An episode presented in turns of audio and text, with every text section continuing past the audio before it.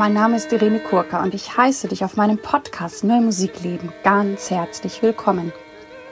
Ich habe klassischen Gesang studiert und singe sehr gerne viel zeitgenössische und experimentelle Musik. Und wenn du gerne mehr über mich erfahren möchtest, schau bitte auf meine Webseite www.irenekurka.de. Dort lade ich dich auch ganz herzlich ein, meinen Newsletter zu abonnieren. In diesem Podcast geht es um Themen rund um die neue Musik. Ich teile mit dir Hintergründe, Insiderwissen und bringe dir die Menschen aus der neuen Musikwelt näher. Ich bin stolze und glückliche Kooperationspartnerin der NMZ, der neuen Musikzeitung. Und ich habe ja schon öfters darüber gesprochen, dass ich letzten Herbst im November das erste Buch zum Podcast ja veröffentlichen durfte im Are Verlag. Und ich freue mich natürlich sehr, wenn du Interesse an diesem Buch hast und dich auch gerne beim Are Verlag meldest und dort ein Buch erwirbst. Und ich werde diesen Link natürlich in die Shownotes packen. Im heutigen Interview habe ich für euch die Komponisten Gerhard Stäbler und Kunzu Schim die beiden sind nicht nur beruflich verbandelt, sondern auch privat. Und es war mir ein Anliegen und auch eine Ehre, die beiden tatsächlich gemeinsam zu interviewen. Und hier ist nun das Interview mit Kunzu und Gerhard. Hallo lieber Gerhard, Gerhard Stäbler und lieber Kunzu Schimm. Ich heiße euch heute ganz herzlich in meinem Podcast willkommen. Ja, auch dich. Ja, auch ebenso willkommen. Und ich finde das richtig großartig, dass ich euch heute gemeinsam interviewen darf. Das habe ich ganz, ganz selten, aber ich finde das in eurem Fall, weil ihr ja auch so viel zusammenarbeitet und erschafft, ähm, ja, sehr reizvoll und auch sehr wichtig. Als erstes möchte ich gerne von euch beiden wissen, wie ihr zur neuen Musik überhaupt gekommen seid. Ja, ich vielleicht äh, fange ich mal an, weil ich ein bisschen älter bin als Kunso. Ähm, erstmal wollte ich anmerken, dass ich den Begriff neue Musik meiden möchte. Das führt nämlich auch gleich zu dem, was mich äh, zu einer auditiven Kunst führte, die ich für wesentlich hielt. Denn äh, das Aufmüpfen gegen abgestandenes, konventionelles, verkrustetes war für mich Anlass, jegliche neuere Inhalte und Formen in der Musik zu begrüßen. Es begann bereits während meiner Jugendzeit in einem ziemlich miefigen pietistischen Dorf in Oberschwaben, Wilhelmsdorf genannt, wo ich als Schüler Organist war und alles Erdenkliche aufgriff, was das Alltägliche störte und alte Zöpfe abschneiden konnte.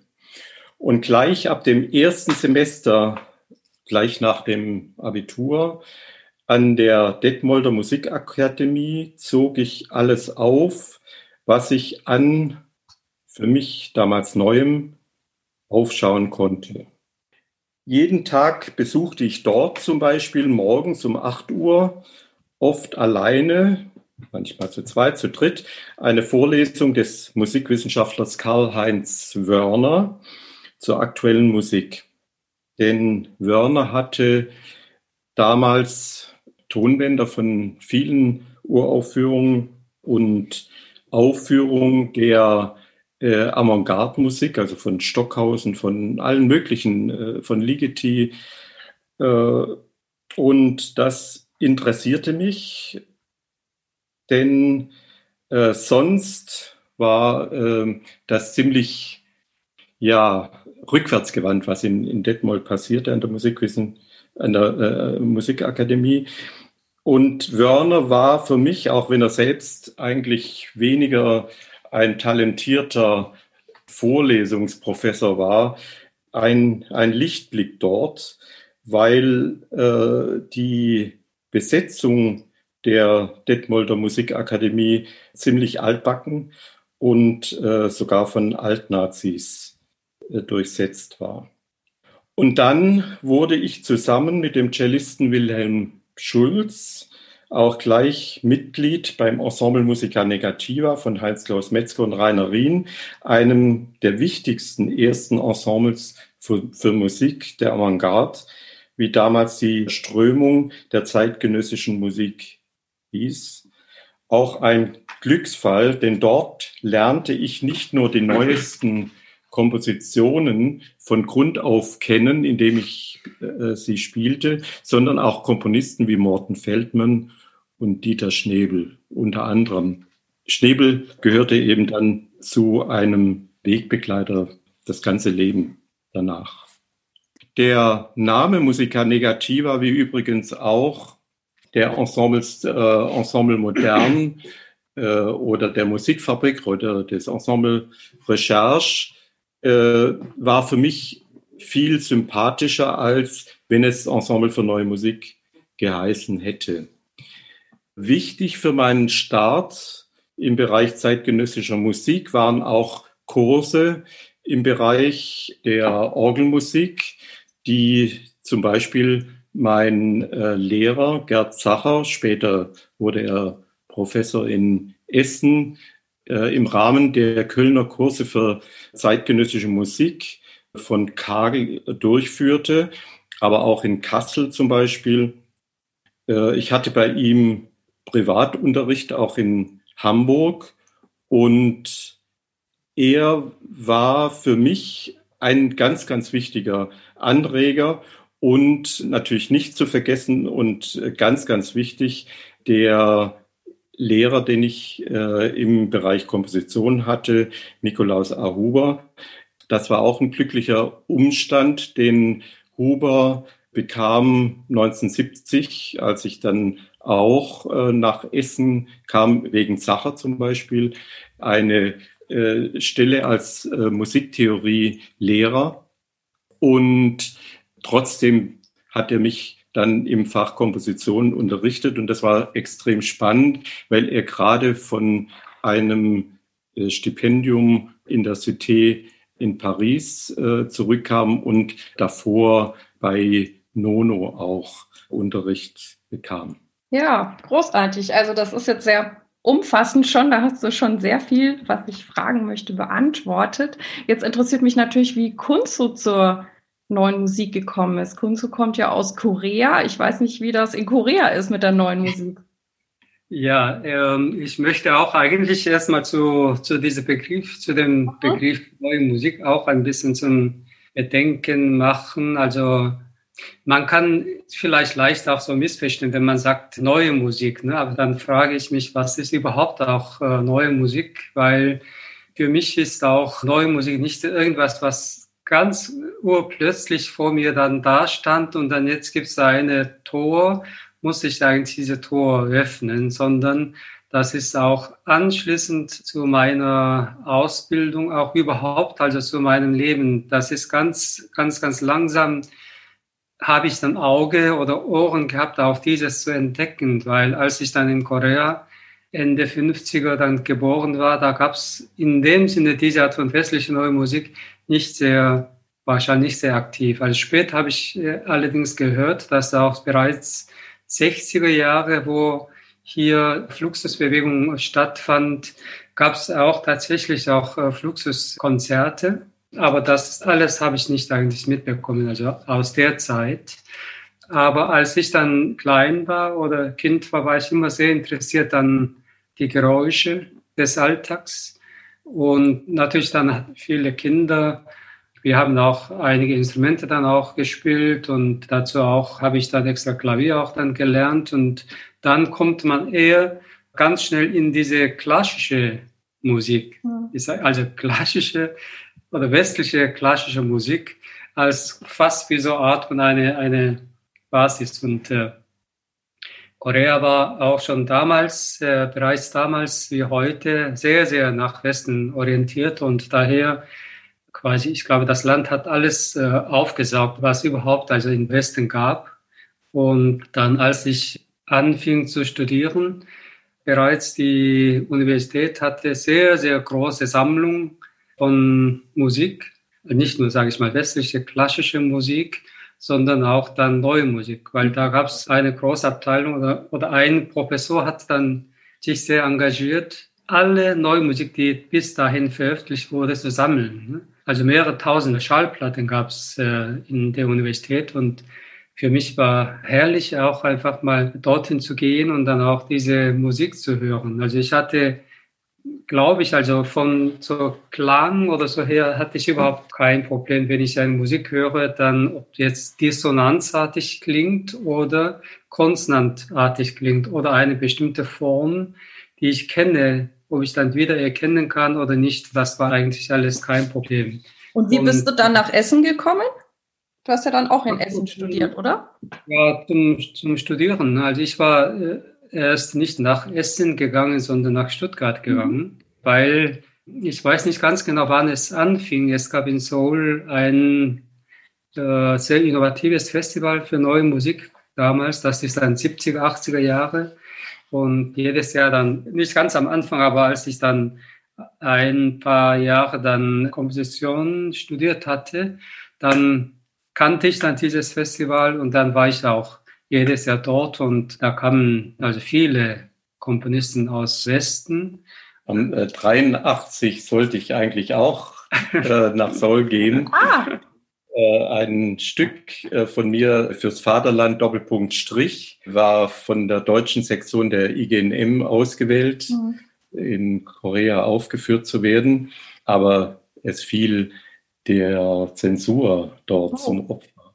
Und deswegen bin ich da nicht hingegangen und ja, habe so dann hab ich Kunso ja. nicht äh, äh, kennengelernt. Aber ihr habt euch in, in, Essen dann kennengelernt, oder? In Stuttgart nein. eigentlich. In Stuttgart da, noch? Okay. Ja, aber damals, wenn ich vielleicht noch ein bisschen äh, bei dieser Zeit bleiben darf, habe ich Reinhard Febel kennengelernt, der kam aus Hannover und das war 83, neue Tonalität war das Thema des Festivals. Und da kamen auch viele andere, auch äh, Komponisten aus Deutschland. Und auf jeden Fall habe ich dann Reinhard Febel äh, kennengelernt. Und ich wollte auch dann nach Deutschland zum Studieren kommen.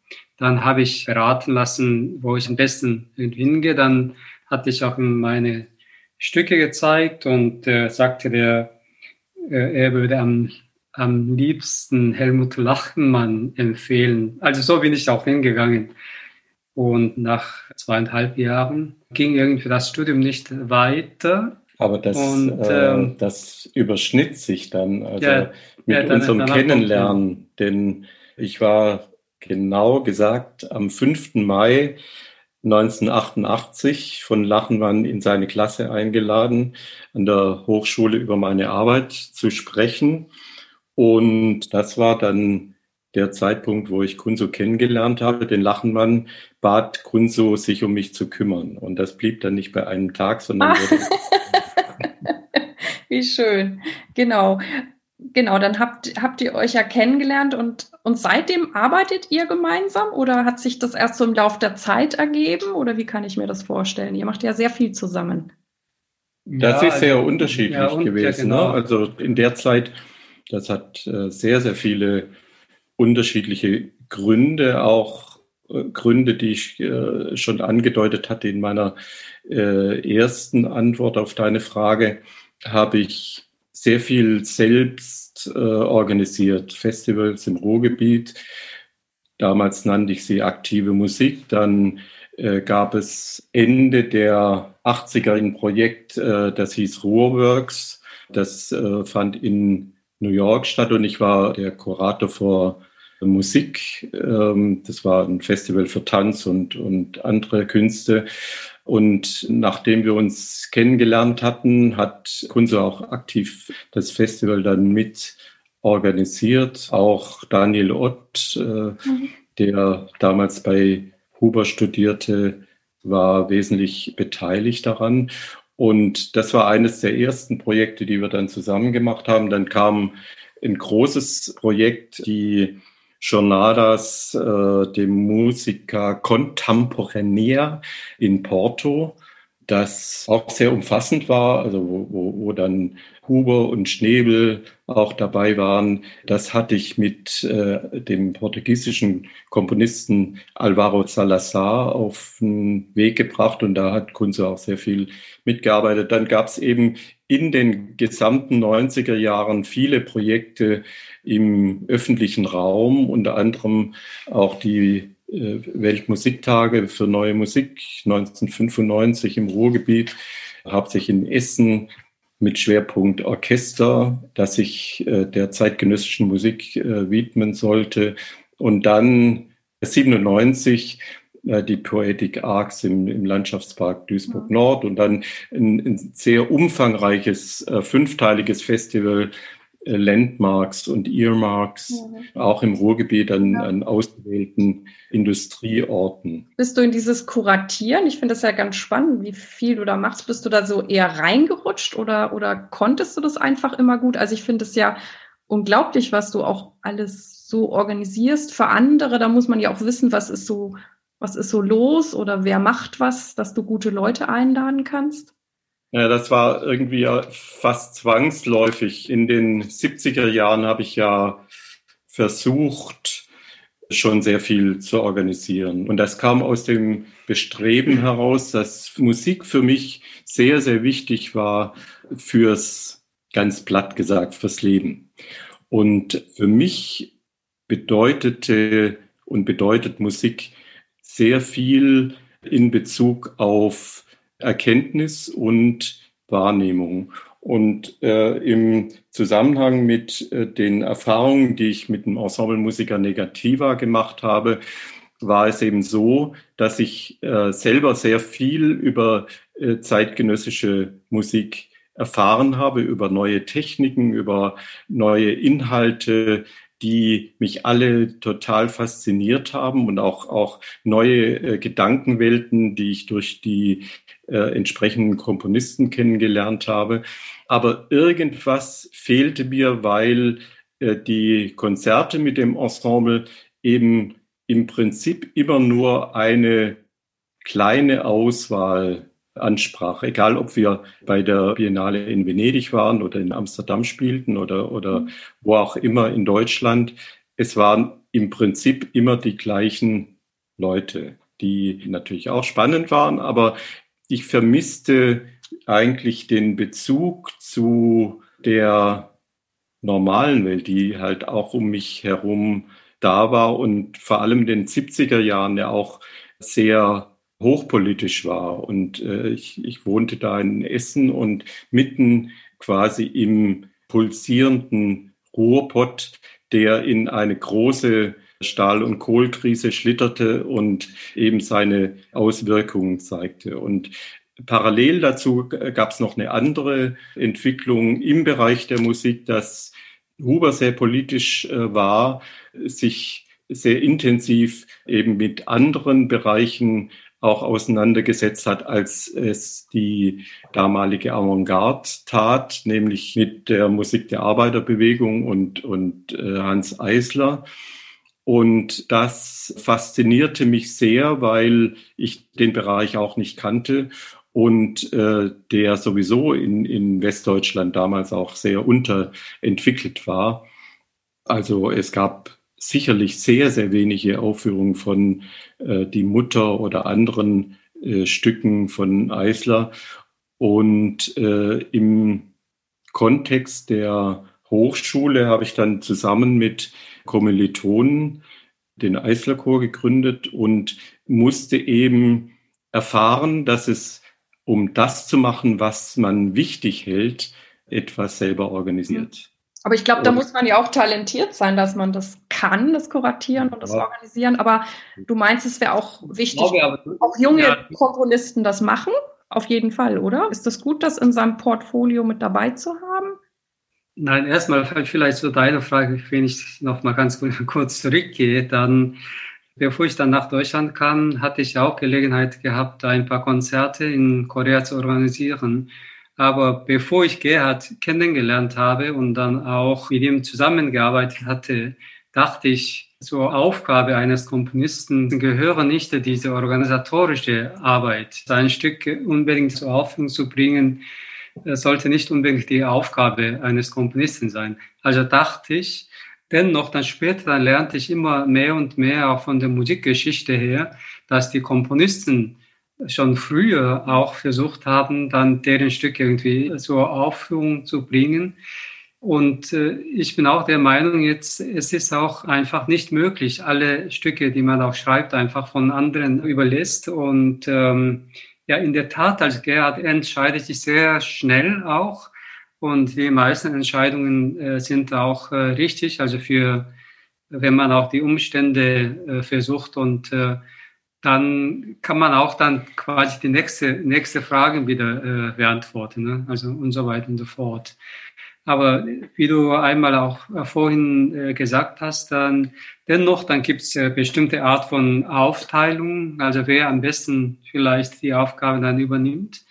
Und ich glaube, äh, inzwischen haben wir auch viel durch dann äh, Learning by Doing ähm, auch vieles selber gelernt. Also wer am besten vielleicht äh, welche Aufgabe übernimmt, weil dann ist das äh, äh viel effektiv ist und als innerhalb bestimmte Zeit können wir auch mehr erledigen, auch die mhm, Sache. Mhm. Und, das glaube ich äh, auch, ja. Ja, wie du dir vorstellen kannst, inzwischen kennen wir uns auch sehr gut. Ja. Unsere Menge und auch, also negative Seiten, dann positive Seite. Okay. Aber ich glaube, so bei einer Konzert oder Festival, was ganz, ganz wichtig ist, erstmal ein Thema aufzustellen. Und dann gibt es zwei Art von Arbeiten, also eher praktische, also praktisch-organisatorische und dann künstliche Arbeit. Und inzwischen haben wir das auch gut äh, aufgeteilt. Aber Konzert ist nicht nur einfach ein Konzert zu machen. Also ein Thema ist dann nicht einfach ein Thema. Etwa, glaube ich, also nach dieser äh, große Zeit, ich würde das sagen, das war etwa bis äh, bis Ende, ungefähr. ja, also Anfang 2000 gab es wirklich in Deutschland, also ich, ich glaube, das war die blühende Zeit, äh, gab es also tolle Festivals, also tolle Projekte. Und dann irgendwann so Anfang 2000 ging alles irgendwie nicht mehr, also schrumpft alles. Und dann äh, entweder blieb dann diese große Institutionen, die schon da waren, mehr oder weniger, oder dann quasi die, ja, wie kann man so etwas sagen? Vielleicht so, das ist wiederholten, was schon gemacht worden. Ja, und dann, es gibt diese immer die großen Institutionen, wovon Gerhard jetzt auch gleich was zu sagen hat. Und dann etwas Alternatives. Das ist dann äh, meistens von Privaten, also wie wir, äh, mehr oder weniger dann organisiert. Und dann, wir müssten Gedanken machen. Wie können wir etwas anders machen? Oder was muss überhaupt gemacht werden, wenn wir nicht so eine große Organisation dann haben? Und wie du auch sehr gut kennst, in der Musik gibt es ja sehr, sehr, sehr viele verschiedene Musik. Und ich glaube, davon vielleicht 0,1 Prozent wird überhaupt gespielt. Insbesondere davon wieder 0,1 Prozent von großen Institutionen. Und alle anderen 99 Prozent, 9999 werden, auch wenn die teilweise manchmal sehr, sehr wichtig fürs Leben der Musik, äh, mhm. sehr, sehr wichtig, wichtige Beiträge leisten. Aber einfach dafür gibt es überhaupt keine Plätze. Mhm. Und äh, wir suchen sehr, sehr gerne nach solchen Stücken, also äh, Arbeiten. Dann, man muss Gedanken machen, was für eine Form ist, ist nötig, solche Musik nicht untergeht in einem Konzert. Ja.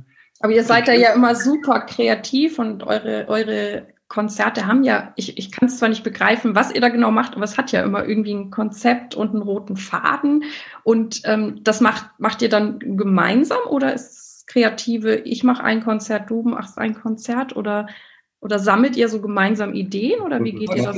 Machen, ja, das machen wir gemeinsam, aber wie gesagt, die wichtigste Faden ist die Vielfältigkeit des Musiklebens oder Musik als Leben immer ins Zentrum zu stellen. Also zum Beispiel, wir haben in einem Konzert äh, Mirko Schirmis Boundary Music gemacht und das ist nur ein leiser Klang. Ne? Also das ist auch ein Textstück aus äh, 60er Jahren und du kannst so ein Stück niemals in so einem großen Saal ich kann nicht sagen niemals, das ist äh, vielleicht. Nein, falsch. das wollen die ähm, Veranstalter ja, ja auch die, nicht. Die wollen ja nicht, dass das zugehört wird, sondern dass nur das gehört wird, was schon ewig rauf und runter gespielt wird. Also dass eigentlich Musik äh, ablenkt vom Hören.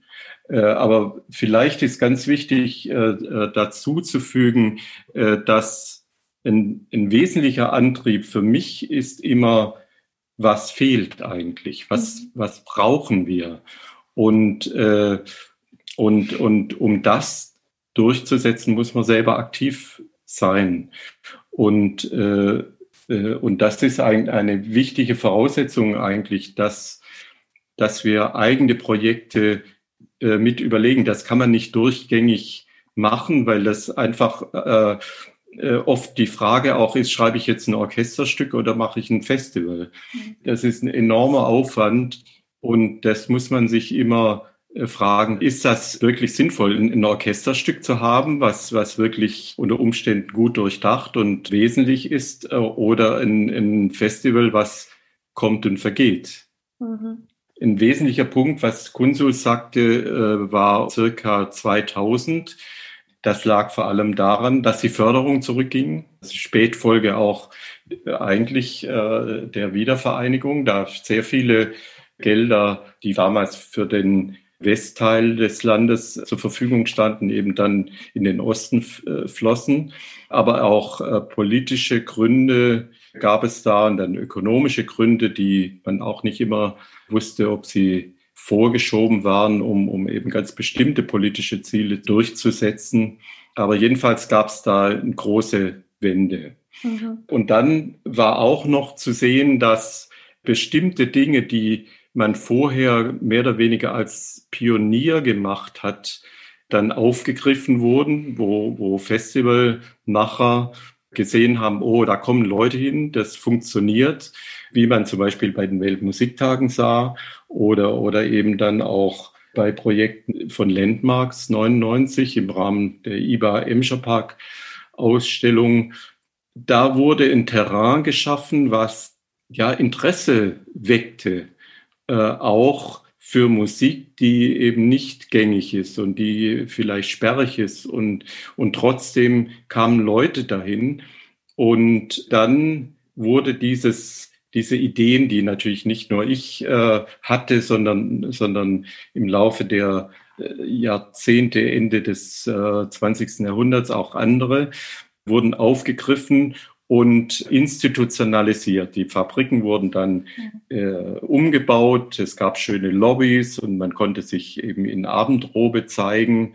Und es ging immer weniger um Inhalte da haben wir uns eigentlich dann gesagt, also wir machen das nicht mehr, aber äh, für uns waren auch bestimmte Projekte äh, abgehakt. Also man kann nicht andauernd in alten Fabriken irgendwas Innovatives machen. Das, das geht zwei, dreimal, wo man sich mit der Geschichte des äh, Gebäudes, mit, mit der Geschichte der Entwicklung der Industrie auseinandersetzt und äh, in Beziehung zur zeitgenössischen Kunst und Musik bringt. Aber es es geht einfach nicht auf Dauer. Ja. Und äh, das sieht man eben äh, bei so großen Festivals wie die Ruhrtriennale, dass diese Orte mehr oder weniger als Kulisse dienen und äh, nicht essentiell sind, was es für uns war. Ja, es ist, ist sehr spannend, weil ich, ich kenne euch ja auch gut und ihr guckt ja wirklich immer nach dem irgendwas Neuem, neue Zusammenhänge. Ich finde auch diese Frage. Aber nicht, total, weil Entschuldigung, wenn ich ja. unterbreche, aber nicht, weil es neu ist, sondern nee, weil es neu ist. Ich, ja? ich verstehe schon, dass diese, diese, diese, diese Motivation von innen herauskommt. Ich finde auch diese Frage, die du vorhin gestellt hast, was fehlt, ähm, finde ich auch einen sehr guten Motivator. Mich würde jetzt noch interessieren, ähm, da ihr ja wissen wir ja beide Komponisten seid ähm, und ich, ihr zieht euch ja auch manchmal zurück zum Komponieren. Komponiert ihr dann parallel jeder sein Stück oder sprecht ihr auch mal über eure Stücke oder sind das unabhängige Prozesse? Mögt ihr da auch was verraten? Ja, ja, das kann man ja. Also 2000 war eigentlich für uns biografisch auch ein, ein wichtiger Einschnitt. Wir wurden vom Lehmbruck Museum gebeten, nach Duisburg zu kommen. Das war auch ein Projekt der IBA äh, in den 90er Jahren nämlich den Duisburger Innenhafen umzugestalten als neues Stadtquartier. Und Duisburg kannten wir als Musikstadt mit großen Festivals, Schönberg Festival, Schostakowitsch Festival und so weiter und so fort. Also äh, sehr, als sehr innovativ. Und wir haben dann sehr gerne Christoph Brockhaus, äh, dem Leiter des Lehmbruck Museums, zugesagt, dass wir einen Ort beziehen, der im Garten der Erinnerungen von Dani Caravan sein soll. Und wir zogen dann in dieses Haus, 2000 war das, zusammen mit einer Schaufenstergalerie der Stiftung DKM, die jetzt ein Museum in Duisburg hat. Und die Zusammenarbeit mit dem Lehmbruck-Museum war für uns sehr, sehr wichtig. Und ab da begannen eben gemeinsame Projekte, die sich äh, mit der Fluxusbewegung zum Beispiel beschäftigte, weil der Namjoon Paik bekam den Wilhelm Lehmbruck-Preis, ich glaube, das war 2001. Und in dem Zusammenhang hatten wir sehr viele Werke und Aktionen von Pike rekonstruiert, aufgeführt.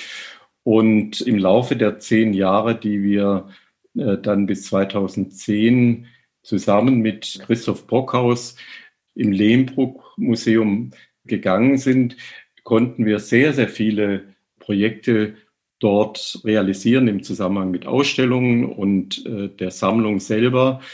Und da gab es einen Wendepunkt in unserer Zusammenarbeit. Vorher war das eher das Projekte realisieren, große Projekte machen, gemeinsam planen und durchführen. Und jetzt äh, äh wurde das viel mehr in Richtung Komposition, Performance, Aktion, wo wir auch als Performer dann äh, viel aktiver wurden. Ach, das ist erst seit 2000, weil ich, ich ja. wir haben uns ja auch in dem Zeitraum kennengelernt und ich kenne euch ja als Performer auf der Bühne und finde das auch immer ganz großartig. Das heißt, es ist erst später entstanden quasi. Ach so, eigentlich, äh, eigentlich schloss sich bei mir im persönlichen Kreis den, den während des Studiums und in den anfänglichen 70er Jahren habe ich sehr, sehr viel Performances Nein, gemacht. Vor allem eigentlich ab äh, 96, als nach der Weltmusiktage, wir hatten eine Konzertreihe in Essener Kirche, also Marktkirche.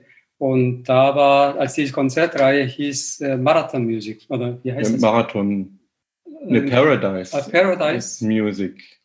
Music Paradise hieß das. Ja, Music Paradise, aber äh, also Music Paradise und in dieser Reihe gab es Konzerte, die dann extra Marathon-Konzert genannt waren. Und das waren dann ein Programm. Ähm, das von, von abends sechs bis morgens um vier ging. Obwohl wow. nur bis zwölf äh, geplant war, aber das ging manchmal bis ja, früh morgens. Ging also sechs Stunden. Mit Essen und äh, also alle Sinne waren beteiligt. Ja, und da gab es also wirklich, wir haben alles, damals hat die Idee war, wir laden alle, die irgendwie, irgendwie dafür Interesse haben. Und dann gab es also ein Programm, dann Anfang war irgendwie zehn Stücke, dann wurde am Ende 30 Stücke. Und dann die Dauer war Anfang irgendwie zwei Stunden, dann wurde sechs Stunden. Und dann mit lange Pause, mit Essen, Kochen, all dieses möglich. Und dann auch Performance, eine Tanzperformance, dann Ausstellungen und Konzerte auch Gespräch, also mit Text äh, und so weiter. Und das war auch Art von Performance, weil wir mhm. auch selber äh, vielleicht nicht so intensiv in dem Sinne, weil äh, wir alles herumdrum auch so viel ums Ohr hatten, aber das war schon eigentlich die Anfänge. Und also es hat sich ja echt... War, ja, die äußere Rahmen mhm. war eigentlich viel günstiger, also ja. durch das Museum und äh, ja, wurde ja auch intensiver. Ja, weil für jedes, also zu jeder Ausstellung, nicht zu jeder, sondern äh, also die, die, Ausstellung, bei der wir dann diese Performance gemacht haben, das war meistens auch Eröffnung zur Ausstellung. Und da müssten wir auch richtig äh, kuratieren, auch studieren, dann mit diesem Thema beschäftigen, Thema eigentlich gegeben durch dann diese bildende Künstler oder äh, so vom Lemberg Museum. Also das war sehr, sehr es mhm. klingt halt so, dass ihr äh, super geniale Talente habt und irgendwie äh, die, die so schön aufgehen, was ihr alles so erlebt und gemacht habt und dass das passt und auch so mit euch, wie ihr seid als, als Künstler, äh, finde ich. Naja, so super, super äh, äh, äh, glatt geht es natürlich auch nicht. Also wenn ich jetzt gerade an, an ein äh, Stück denke, was wir dann zusammen geschrieben haben, für die Koto-Spielerin Makiko Goto, die leider jetzt äh, im Januar gestorben ist, dann kann ich nur eine Anekdote einfügen. Das ging darum, wir sollten für sie ein, ein Stück gemeinsam schreiben. Und da haben wir auch zugesagt. Und dann fing das so an, ja, wer, wer schreibt jetzt oder wie machen wir das? Und dann äh, meinte Kunso ganz forsch, ja, fang mal du an, ich radiere dann alles aus. Das ist ja frech. Das ist eine Herausforderung. Es war Klar. nicht so, sondern also wir Doch. haben gesagt, jetzt, äh, also so jetzt also komponieren. Ne? Und dann Gerhard war schon fertig. Ich habe noch nicht Nein. fertig. Und dann, als ich die Noten sah, dann fiel mir als ein, dann, fertig dann war, muss ich eigentlich dann die austradieren. Ich oh. brauche. Das hast du aber nicht gemacht, oder? Doch, war es, ja, so ist das, das Stück entstanden. Okay, sehr. Ja, aber nicht ausradiert, sondern das äh, also völlig ja, teilweise raus, umgemodelt. Ja. Also ich hatte noch nichts geschrieben übrigens.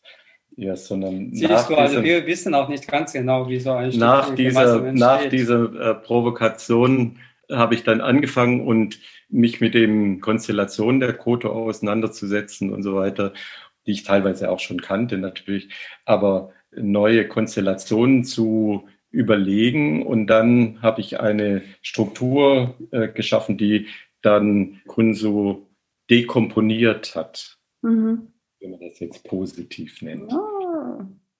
Ihr seid ja auch schon ganz lange ein Paar und, und seid damit ja auch öffentlich, auch, glaube ich, sehr schnell damit umgegangen. Also, dass, dass ihr das jetzt nicht verheimlicht hat. Wie war das? Weil ich meine, ich denke, damals war ja alles noch ein bisschen prüder und spießiger. Ich finde das ja großartig. Also heute ist es viel Brüder und spießiger ja? auch. Also vielleicht jetzt übertrieben gesagt, aber für mich war Schwulsein nie ein wirkliches Problem. Also wenn ich an, an die 70er Jahre denke, wer war da etwas ähm, salopp gesagt, wer war da nicht schwul im, im okay. Bereich? Also ich, äh, ich erinnere mich nur an, an Silvano Busotti, dem ich auch im Projekt gemacht habe, oder, oder Gerd Zacher, mein Orgellehrer, der mit äh, am Ende seines Lebens 62 Jahre mit Alien de Blanc, mhm. dem chilenischen Komponisten, zusammengelebt hat. Also da gab es überhaupt eigentlich, also in meinem Bereich keine wirklichen Probleme. Du kannst vielleicht was anderes sagen. Ja. Auch, auch mit unseren, unseren Müttern war das überhaupt kein Problem. Ach, wie schön. Also äh, es gibt ja dieses Wort äh, sexuelle Orientierung.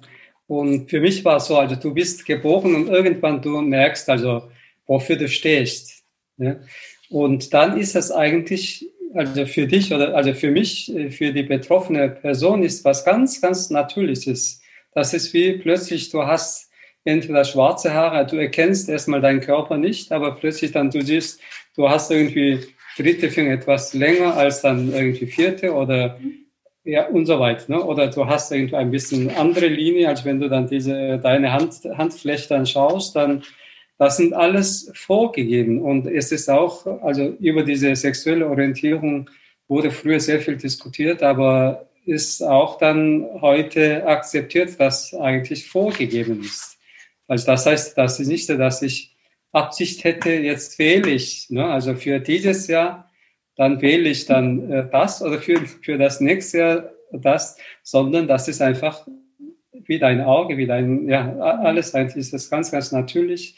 Dann aber merkst du natürlich irgendwann, die Gesellschaft, die eigentlich vor dir, um dich herum drum eigentlich schon vor dir vorhanden ist, ist nicht der Meinung. Mhm. Also ihr lebt es ja, finde ich, sehr selbstverständlich und sehr natürlich. Und ich glaube aber, dass ihr da vielleicht auch für, für die Menschen, für die es vielleicht dann doch schwieriger ist, auch ein gutes Vorbild seid. Dass ja, es so entspannt ja, ist und so normal und ja, ist halt so. Aber also dafür, was Gerhard vorhin kurz erwähnt hat, also zum Beispiel meine Mutter, weil die hat äh, sehr früh auch äh, erkannt, dass ich dann andere sexuelle Orientierung mhm. hatte, obwohl ich ich würde nicht sagen, dass ich als Kind war wirklich sehr weiblich war. Ich war auch sehr aktiv, also körperlich war auch sehr aktiv. Ich war auch an Biologie eigentlich sehr interessiert und dann, ich war jeden Tag raus und in den Wald und dann ja, hatte ich auch viele irgendwie Freunde und dann nie, was man oft in, in so einem Film guckt, dass das ein, ein Junge versucht, irgendwie eine Mädchenkleidung anzuziehen oder irgendwie Lippenstift oder sowas. Zu häkeln. Oder sowas. Also da, da, das war ich, also ich glaube nie und dann ich werde auch nie machen. Also da habe ich irgendwie, ja, auf jeden Fall. Aber meine Mutter hat irgendwie gesehen und dann, als ich Gerhard einmal nach Hause gebracht hatte, ich Korea, ne? also zu meiner Mutter, und sie sagte, auch ganz ehrlich, ganz offen, ich wusste schon. Ah. Deswegen habe ich lange quasi die Hoffnung aufgegeben, dass du eine Frau haben wirst, also haben wirst. Und aber ich habe zwei Ringe vorbereitet für euch beide. Sie hat uns dann zwei Goldringe geschenkt. Und das war natürlich eine große Unterstützung. Ne? Also wenn du so eine Unterstützung von deiner Mutter oder von deiner Familie dann bekommst, da hast du gar keine, glaube ich, sonstige ja, oder Angst oder einen Furcht. Das ist wunder, wunderschön. Das berührt mich jetzt auch. Das freut mich sehr. Ja, ich glaube, ich könnte mit euch noch viel, viel reden, aber wir sind jetzt mal am Schluss dieses Interviews angekommen. Und da möchte ich gern von euch beiden wissen, welchen Tipp würdet ihr jungen Künstlern geben? Äh, ich weiß es eigentlich nicht, aber äh, wir haben auch ähm, mit, äh, mit sehr vielen verschiedenen Gruppen auch zusammengearbeitet, auch mit den Kindern, mhm. auch mit teilweise geistige, als geistig auch Kranken, auch mit Demenzerkrankten oder auch mit Jugendlichen als Künstlern, aber auch dann Laien, Schüler oder Jugendlichen, auch dann normal Erwachsenen. Ne? Wir sagen sehr, sehr gerne, dass die jungen Leute sehr offen sind. Wie schön. Aber nach meiner Meinung, ich glaube nicht wirklich, dass die offener sind als die anderen. Und viele sagen irgendwie, wenn man mit jungen Leuten dann zusammenarbeitet, dann du bleibst auch jung. Vielleicht da liegt etwas Wahres, aber nicht, dass ich dann durch die, besonders weil die jung sind, mehr inspiriert von denen auch bin oder nicht. Da bin ich heute eher, eher skeptisch. Aber es ist sehr, sehr schön, mit den jungen Leuten zusammenzuarbeiten, in dem Sinne, nicht, weil ich erwarte jetzt, ich werde von denen unbedingt inspiriert sein, sondern zusammen etwas zu realisieren. Natürlich, dann junge Leute sind vitaler und wenn die Möglichkeit dafür gegeben ist, dann die können sehr schnell sich auch öffnen. Also sie sind fähiger, etwas anders äh, zu machen, was sie bis dahin nicht gemacht haben. Und dafür ist das ganz, ganz toll, also mit den Jungen. Aber oft mangelt eigentlich ein Wissen oder die wissen, aber dieses Wissen ist nicht umfangreich. Die können zum Beispiel wunderbar Geige spielen, aber sonst darüber hinaus, wenn man auch etwas fragt über eine Liter also Literatur eines Klavierstück, äh, äh, Klaviermusik dann fragt, die wissen manchmal überhaupt nichts oder Musikgeschichte. Oder das gilt auch bei den Komponisten. Wir hatten einmal einen Workshop gemacht und dann, der hatte eine Idee, etwas im Raum zu verteilen. Ne? Also ein Musiker dorthin und ein Musiker mhm. dorthin oder hinten vorne. Und äh, dann sagte der, der sei der Erste, der auf diese Idee gekommen ist. Und dann war ich wirklich überrascht. Also in der Musikgeschichte ist es schon auch in der Renaissance oder, oder im Barock gibt es auch viele Stücke, die mhm. diese Art von äh, quasi Raumbeschaffenheit auch als ein musikalisches Element auch dann aufgenommen wurden. Und in der neuen Musik natürlich, das ist ja, äh, das ist gar kein Neues. Das ist nur mhm. ein, einfach ein Element wie ein Ton oder, mhm. ja, ähm, das gibt's auch. Mhm. Also deswegen, ich möchte gerne sagen, einfach lernen. Also die müssten vieles lernen, viel unterschiedliche Erfahrungen sammeln und nicht sofort jetzt irgendwie, ich weiß quasi alles und ich bin der König und äh, ich gehe sofort irgendwie ja, nach Berlin und dann spiele ich dann auf dieser Berliner Philharmonie. Solchen Traum eher etwas zu verschieben für äh, später, aber erst offen sein und lernen. Mhm. Ja, nicht nur in dem Bereich, was die ganzen Tag äh, ja, äh, beschäftigen, sondern auch in ganz, ganz anderen Bereich. Also heute gibt es wirklich sehr, sehr viel, vieles Wissen auch. Also das früher nicht so äh, leicht zugänglich war. Auch Biologie oder auch andere Wissenschaften, ne? auch Mathematik oder auch Physik äh, oder Literatur. Also da gibt es wirklich ganz, ganz vieles und ähm, also ich finde das ja auch so großartig, ja, das dass ihr diese, diese Workshops macht, ne, für die Jugendlichen, für die jungen Komponisten, für Demenzkranke. Ich werde ja auch nachher dann in Absprache mit euch die, die Informations- und Homepages reingeben. Da wird man wahrscheinlich darüber auch noch ganz viel lesen können, ähm, weil, wie gesagt, ihr macht einfach sehr, sehr, sehr, sehr viel. Aber jetzt, Gerhard hat vielleicht auch noch einen Tipp. Ja, ich kann eigentlich das nur unterstreichen, was Kunzu sagte und muss das auch nicht in anderen Worten wiederholen. Was ich ganz wichtig finde, vor allem für die junge Generation auch in unserem Bereich, ist, dass nicht das permanent wiederholt wird in neuen Kleidern, in neuen Formen, was schon da ist seit Jahrzehnten, Jahrhunderten, sondern wirklich Essentielles gesucht wird. Also die Suche nach, nach dem Wesentlichen finde ich wichtig und das, was eigentlich nötig ist, äh, um das, das Leben reicher zu machen und nicht in abgestandenen Formen weiterzuführen. Das ist, glaube ich, heute sehr, sehr wichtig, weil die Gefahr, äh, konventionell und konformiert zu werden, extrem hoch ist. Ja, das sind ganz wichtige Worte. Ich danke dir da sehr für. Ich danke euch beiden ganz herzlich, Gerhard und Kunzu. Und ja, drück euch für alles, was kommt, die Daumen und freue mich natürlich auch, wenn wir uns irgendwann wieder persönlich sehen können. Ich habe ja auch noch ein schönes neues Stück von Gerhard, was ich bald lernen möchte. Und ja, vielen, vielen Dank. Gerne. Ja, danke dir auch. Ne? Ja. Tschüss. Ja, bleib gesund. Ich hoffe, du konntest von dem heutigen Interview wieder viel für dich mitnehmen.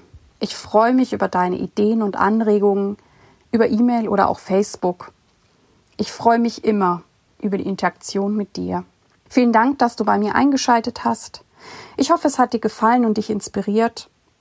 Und ich freue mich sehr, wenn du dir Zeit nehmen kannst, mir und diesem Podcast eine gute Bewertung auf iTunes abzugeben und ihn sehr, sehr gerne deinen Freunden und Kollegen zu empfehlen. Ich danke dir. Dir alles Gute. Lebe deine Musik, lebe dein Leben und bis zum nächsten Mal, deine Irene.